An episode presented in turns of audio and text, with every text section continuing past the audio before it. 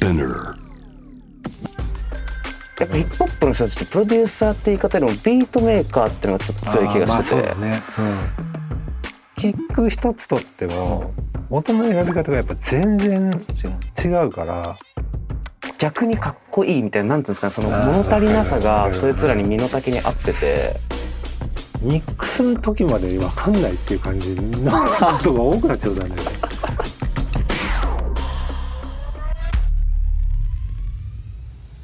あれさ結構さモーメントはさ、はい。制作期間かかったじゃん。そうですね。やり始めからはいあの、まあ、コロナ挟んじゃったんで、アルバム自体ってさモーメントやった頃から始めてたの？他のあ始まった始まってました。あそうか。じゃあずっと同じようなその何？時間経過でできてたんだ。そうですねあ割と。でもやっぱ多少なんていうんですかね。こう物事がうまくいってないと自分のなんか気持ちもうまくいかないじゃないですかその曲に対して、うんなんかの乗ってく感じというか、うん。どんどんだからなんかそれにつられてなのか、うん。まあそれを言い訳にしてるのかかもしれないですけど なんかちょっとゆっくりできてよかったっちゃよかったかもしれないです、でも歌詞をだからまんま変えた曲とかあったりとかああそうか。全部フルで撮ってたんだけどなんか今この気持ちじゃないからやっぱやめようみたいになっていやでもああの変化ちょっとでかいからね。未だ経験したことないじゃん。あんなに様子とか心持ちが変わるようなさ。でもあれだねモーメントはさなんかそれを乗り乗り越えられるような感じあね。あったじゃん。だからねあんまり変わんなかったでしょ？予期してなかったですけど全然。そう予期してなかったけどなんかさそんなものには負けないみたいな感じがあってそうっすね。さそのままいけたけどさいややっぱ言葉は変わっちゃうだろうなあの条件だとな。いろいろね。だからちょっとクラブにめがけた曲とか、うん。リリック内容とかやつとかは、うん。いやクラブとか今も行かないっしょみたいな。そんなこと言ってる場合じゃないっしょみたいになって全部書き直してパーティーとかじゃないみたいな。そうだよだからモーメントみたいなやつとかあとはほら家族とか。そうですね。普遍的な、うん。普遍的なやつは変わらずに済んだというかね。よりむしろなんかそこが強くうん。メッセージ化される気。そういう意味でよかったですねもうだって1年後ぐらいでしょ？いや本当です。本当です。やり始めてから、しかもだからそれがだから19年に始めてで20年の春ぐらいにコロナになっちゃってたそうそうもんな完全に。ライブもできなくなっちゃったりとか。そうだよなんか富田さんにやりましょうって話しうん。なんかしてましたもんね、楽しみにしてたんだよあのレコ発的なでそれも飛んじゃったもんな。そうなんですよ、それでなんかラジオ稼働があってあることを発表するために出たのになく、ないから。発表することも。あまだ発表しようと思ってたんですけけど なくなっちゃったんで、まあ、いつかやりたいと思ってますみたいなぐらい全然違う話になる ここで呂布さんと作業し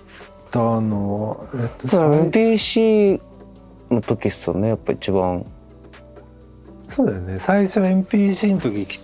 てもらってもうそれあれだっけ？ラップ取る日日だでしたっけ？あってなあそう。かもしれないですね。なんかテキスト上でそう iPhone に入れた仮ラップを送ってもらったのを覚えてんの？それでああ安心安心って思ってて来た時にほら爆裂的にそうそう増そうそう。えたリリックが。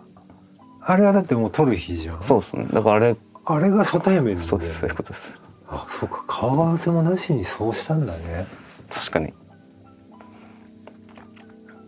そうか。でもその時が最初でそれではラップ取って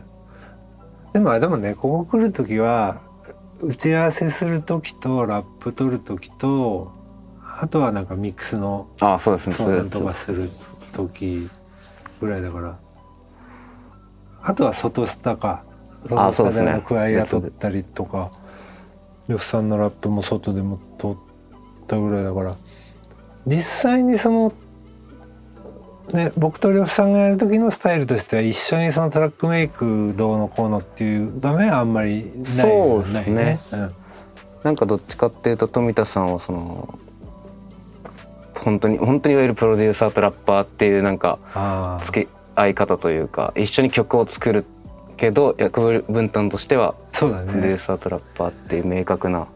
そこはやっぱあの普段その呂布さんがほらヒップホップフィールドにいてさそれのトラックメーカーとやる時とかとはうん。ちょっと違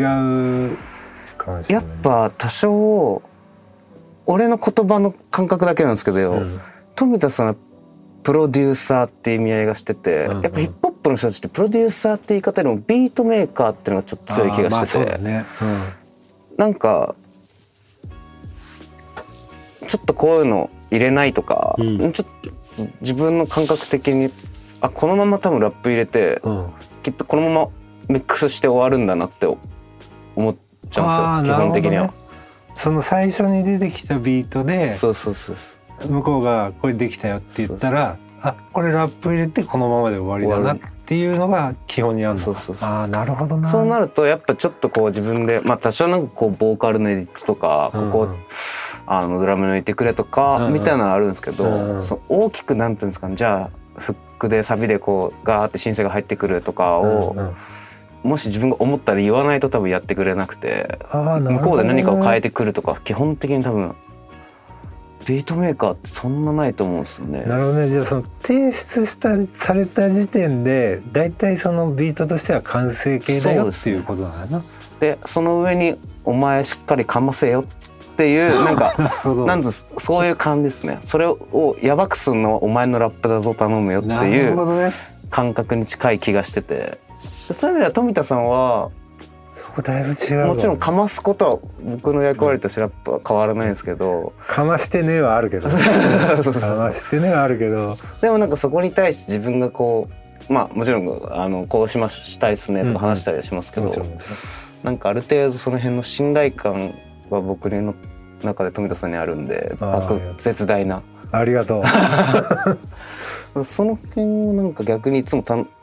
撮った後の方が楽しみになってくるというかそうそうだから今呂布さんの言った話でいくと僕撮った後にがぐわっと変わるやり方する時あるからね。あそうかそれが違うのか。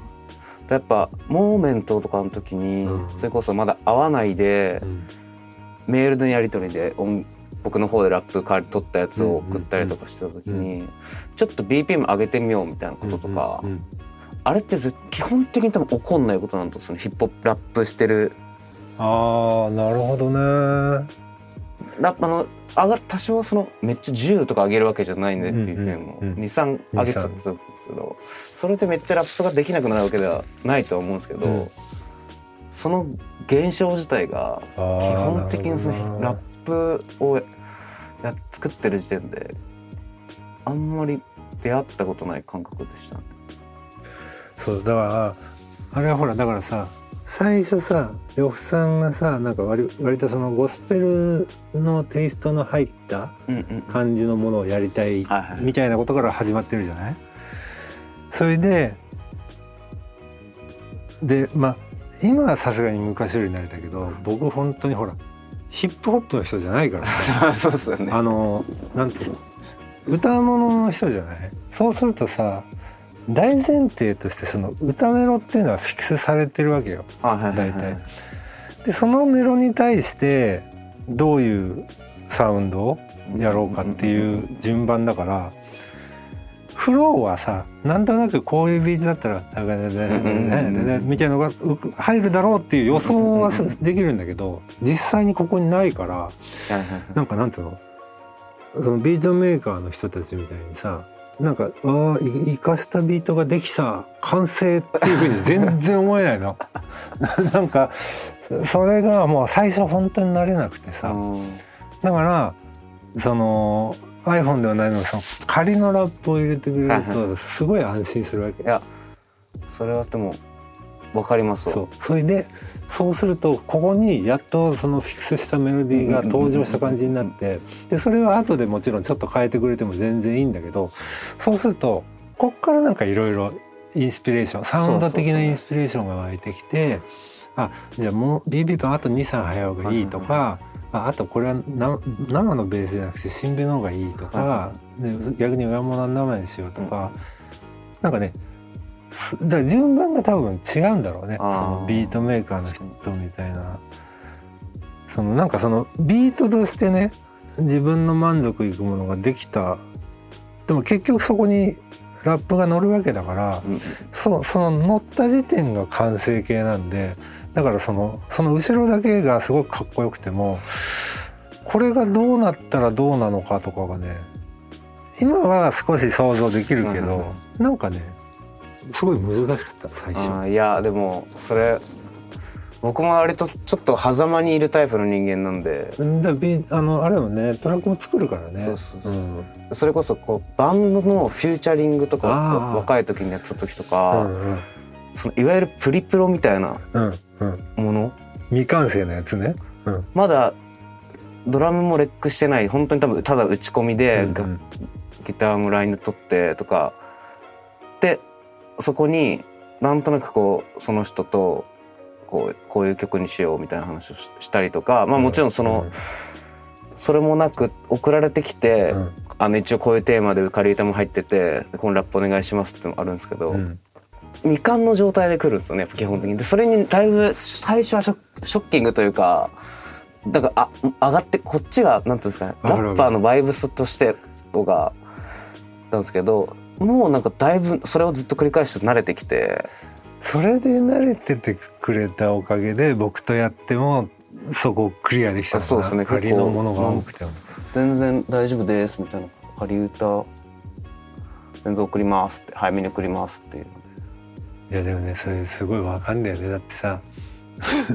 打ち込みの仮のギター入ってたらさ、まあ、こういうフレーズ入るんだろうなっていうの分かってもさあのほらかっこいい質感のさ本当のプレイが入ってた方がさ絶対上がるじゃん。いやそうですね。ねそれはそうです。ラッパーって絶対そういうとこに反応してほらなんか音色の一個がかっこいいからとか、うんうんそこに反応してやってるのはすごい分かってるんで、だからそのいわゆるビートメーカーの作り方がそのラッパーに刺激を与えるのはすごい分かるのよ、なんだけどこっちはこっちでそのラップのために何をしたらいいのかが最初よく分からないというか。でやっぱりそのさっき吉さん言ったようにその大体その全体の骨格としてはこんな感じですっていうのが分かったらそこに大体どんな感じのフローとどんなリリックが乗るんだろうなっていうのをこっちはこっちで先に知りたくなっちゃうよね。いやでも本当富田さんとと富田さんに対してちょっと特別でここ数曲やって、うんうん。まあ、今みたいなこう最初のラフのデモにラップを乗っけてとかですけど、富田さんの場合はなんかそれの先があるっていうを見据えて、うん。自分がとりあえずまああくまでもか借りてですけどかました上で、うん。なんかそこに何が入ってくるのかの楽しみみたいな。うんうん。そういう結構イメージで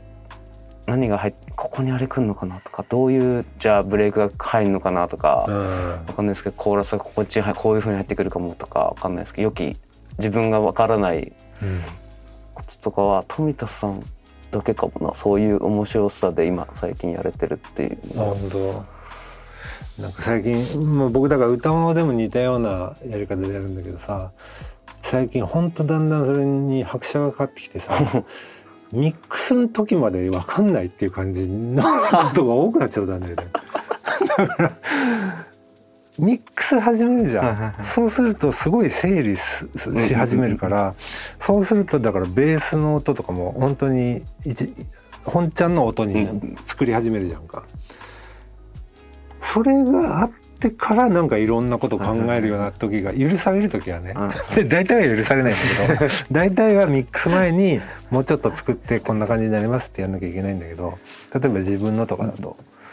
ミックスの時とかにだんだんそういうのやだからまはいはいあい。わゆるポストプロダクションだようねん。全部。で最近の音楽そういうものも多いと思うけどうん。大体一人で完結しちゃうようなやつはほら別にいつ何どの状態になってもいいわけじゃない。うん。そうですねだから普通のメインストリームのものでもそういうものがまあ日本はともかくねアメリカのチャートとか見ててもそうあそういうもんだなこれがとか思うようなものもよく聞くし。これもふと今思った質問なんですけどいいですか、うん富田さんって曲を作ってるつくまあもちろんこうこの人にのにプロデュースするってなった時に、うん。まあいろんなイメージが話したりとか、まあ、話さなかったりいろいろあ作り方あると思うんですけど、うん。自分が作ってて、うん。あこういうなんですかね景色というか、うん。シーンが思い浮かぶとかってあります？それとも本当に音楽ただ楽器のメロディーとかの気持ちよさだけで作ってますか、そうんとの詩ねに関わるような感覚ってありますか、あー歌詞うんとまあ、自分がそれを言わはアーティストに対して言わなくてもなんか自分で作ってて言わなくてもすごくあるね。ああるんですね。うん、あのあとすごくあるし歌物の場合はさ仮メロで「ラララ」だけで歌詞がない場合もあるの。でこれこれは僕の感覚なんだけどそのだけどなんとなくほらすごい大雑把なことだけどまあ多分ラブソングであろうとか、多分な何かそのな鬱屈した社会に対するぬんかんぬんを歌うであろうとかさっていうなんとなくのイメージはそのなんだろうそのアーティストと打ち合わせして話した時とか曲の感じとかでなんとなくは感じるはの。でそれを伝えることはないけどなんか共有は最初大体一度は顔合わせすること多いんだけど、はい。さんとはしなかったけど。で大体大体なんかなんとなくそのその時作るものの方向性ははい。なんとなく共有したつもりにはなっていてうん。でその方向で作ってるんで歌詞があればもうそれは全然その歌詞の内容、うん具体的にね歌詞でね「青空がどうこう」って書いてあるから青空っぽくするとかそそんな安直なものはないんだけどやっぱりそこには沿ったものになるし、その歌詞がなくてもその後歌詞がついてくるでしょ、うん。そうするとそこに齟齬はないことが多いですあね。ー。なるほやっぱりそこは優秀な作詞家や優秀な作曲家であればあるほど、うん。やっぱりこちらが思い描いててその方向性で作ってる、うんその内容とその詩世界は驚くほどぴったりになることがど多くて。うんなるほだから単純にやっぱりその音楽的にねここからこうなってこのコードチェンジが面白いとかビートが面白いだけではなくてやっぱりもうちょっと大きく見たその曲が表したい世界とか景色とかのことを意識的な時もあるし無意識無自覚の時もあるけど感じながら作ってるな。あ、うん、そんな感じはある。まあでもやっぱそうやってこうこうなってくるんですか。詩が入ったらよりそのよりこう曲のテーマもより具体的になってくるから音楽もそれにどんどんどんどんこだからその詩を書く人がねやっぱりすごくいい歌詞を書く人とし仕事をする機会に恵まれてるからだと思うんだけどあのうわ詩のってこんなになっちゃったってことはほとんどなくて、なんつうんだろう「ラララ」で作ってて、まあ、もちろん音楽的にはもう成立する形にはなってるものが、なんだろう。より強度が増すう感じがする、うんうん歌詞が乗るとあもう具体的になった。あでもやっぱそこかもしんないっすね。今話しててなんかその富田さんと作っててすごい感覚的に特別な感じがあるっていうのは。そうなのかな。その多分富田さんが送ってきたデモに自分の歌詞が載って、うん。さらにそれがよりこう強度がある音楽メッセージなる音楽としていく感じが最終的に。なんかそこはやっぱヒップホップ普通の作り方とやっぱちょっと違う感じというかやっぱそれ話戻っちゃいますけど、うんうんうん。本当ミックスの2日前とかにラップができるみたいなことですね。どうですか？もうそれ OK なんですけどヒップホップは、うんそれでヒップホップ的には全然問題ないんですけど、うん。うん。それでかっこいいものいっぱいあるからね。やっぱでも本当にこう自分で曲作ってても、うん。まあ、みん自分一人だったらまあいいですけど、うん。そのみんなでやるとか思った時にでも最初ベースとドラムだけでいいんじゃないかみたいな。うん。なんか。でこっから悲しくするのか、うん。ちょっと明るく元気な感じにするのかって多分そのラッパーのノリ次第というかそこで。ああそうだね。でもきっとそれだけで書いてくれるやつはあんまりいないと思うんですけどドラムとベースだけで。もそういうのいいっすよね。どんどんこう形になっていく感じが。でもさっき呂布さん言ってたけどさそのほらバンドとやってる時にさ、は未完の状態のトラックでさ、は最初はちょっと面食らったっつってさ。そうっすね。ででもなんとなくあまあこれはこれでなんとなくじゃあこうなるだろうと想像しながらだんだんできるようになったって言ってうんたじゃない、そうっすね。でも多くのラッパーはまだやっぱりそうじゃない人もいっぱいいるよね。いや多分もうその時点であのやんないって多分なると思うんですだよね。このトラックとして完成ししててさそこの例えばピヨーンっていうシンセ1個がすげえかっきいいとかそういうとこでなんか上がっ作れるみたいなとこあるじゃない？あとはほらあの僕の場合そのサンプリングもしないじゃない？うんだけどサンプルっぽい質感にしたいから弾いたやつをそういう質感にはい。後からしたりとかするじゃない、でも本当はさラッパーとしてはこっから取ったこのサンプリングしたこの質感のやつを弾いてラップをしたいわけだもんね。そうだからねそうなんですよ。そこね分かってるんだけど手順的になか なかなかそそれできなくてね。そういう意味でヒップホップはすごいまあ今でこそそうではないのかもしれないですけど、うんなんか余計なこと考えないでうん。バッて瞬発力で出たものが全てみたいな、ね。余計なんかそれそう熱量勝負というか、うん、そのその良さはたまにあるよねでもほら一時あの0年代ぐらいに行く時だけあのほらみんなバンバンサンプリングしてたからあさクリアランスがだんだん厳しくなってさ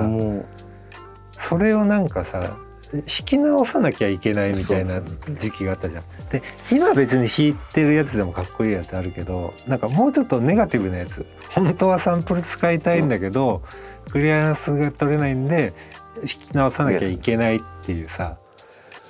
あれもちょっとだからそのマインドだとげっそりだったよね。あのサンプルのあの質感で使いたかったのにっていう。っていう時期結構ああったよね。2000年代は多分めっちゃちょうど多分向こうの US のプロデューサーも、うん。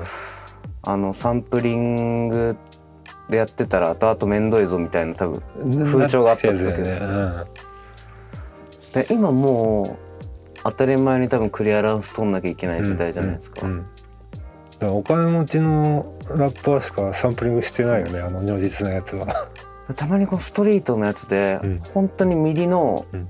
なんてことないちょっとブルースっぽいコード進行の曲とかで、チャーンチャンもう MIDI の音色っぽい。でもなんか 雰囲気ある風にはしてるんですけど、うんうん。チャーンチャンってなってるだけのになんかそのストリートそのやつのラップが乗るちょっとダーティーというかなんかこうゲットーな感じを感じさせるようなラップの声というかうん内容はちょっと分かんないんですけど。うん逆にかっこいいみたいななんていうんですかねその物足りなさがそいつらに身の丈に合ってて逆逆にそいつのなんか魂今その今は底辺にいるけどわかんみたいな感じの合ってていいみたいな時あったりとかしてあるよね。でも普通に聞いたらこ俺だったらちょっとこれちょっといやひなんかけ結構あるよねあのこのミディのこの変なピアノの音であのステップで打ち込んでる感じでいいんだみたいなの あるけどでもなんかかっこいいやついいあるよ、ね、時そうそうそう、ん。それがなんか逆に相まっていい時があるんですけど。あれでも僕らでやろうとすると難しいとこあるよ。いや 結構難しいんだよだああいうのこそ本当に考えて作っちゃいけない。あのラッパーとかは本当に一発でもう魂込めて。結構本当にそういう意味では、まあ、ラップはなんかわけわかんない。あの失敗がエラーが起こって面白いとか、うん。そういうの結構楽しむ人もいいと思うんで。だってこうレコーディング中に最近あるのかわかんないですけど昔とかあの海外の人はブリンブリンって言ってチェーンをすごいつけてたりとかするんでその音をマイクで撮るとか。チャラチャラチャラ。あれねあれねそれを撮る感じもヒップホップだなみたいな。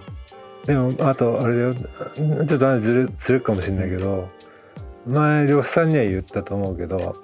呂布さんのアルバムでさ、はい。呂布さんとかテンダーさんが作ったやつはさ、はい。僕がミックスした曲が何曲かあるじゃないあれはさ